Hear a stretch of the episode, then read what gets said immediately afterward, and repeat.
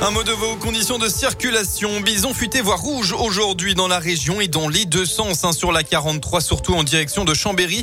Vous êtes bloqué dès le péage de Saint-Exupéry avec plus de 20 km de bouchons de Saint-Quentin-Falavier jusqu'à Cessieux. Pour rejoindre Lyon, prudence aussi. La circulation est en accordéon de vos milieux jusqu'à la Verpillière. Enfin, la circulation est bloquée au niveau du péage de la Boisse sur la 432.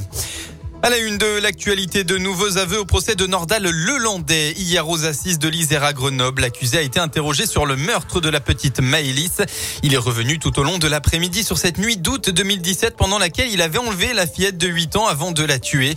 Mais après avoir reconnu le meurtre, il était resté sur une seule et même version ces dernières années, un acte involontaire.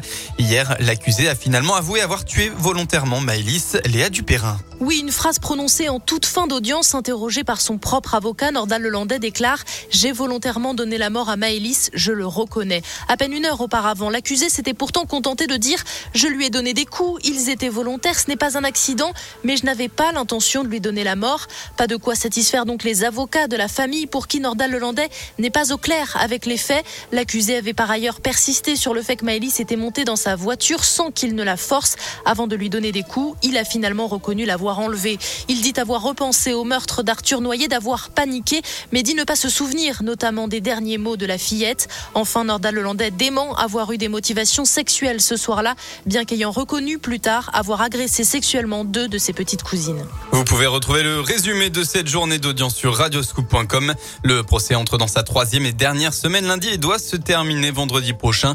L'accusé encourt la peine maximale, la réclusion criminelle à perpétuité. Le convoi des libertés ne rentrera pas dans la capitale. Des milliers d'opposants au passe vaccinal venus en convoi de toute la France campaient ce matin à l'aube aux portes de Paris où ils entendent entrer pour manifester malgré l'interdiction par la préfecture de police. Près de 7200 policiers et gendarmes sont déployés sur les trois prochains jours pour faire respecter les interdictions de convoi de véhicules. Emmanuel Macron a lui appelé les participants au plus grand calme. On passe au sport avec du basket tout d'abord. 20e journée de championnat élite. La chorale de Rouen s'est inclinée hier soir face au Portel. Résultat final 70 à 65. Aujourd'hui, on retrouve la JL de Bourg-en-Bresse qui reçoit Limoges à 20h.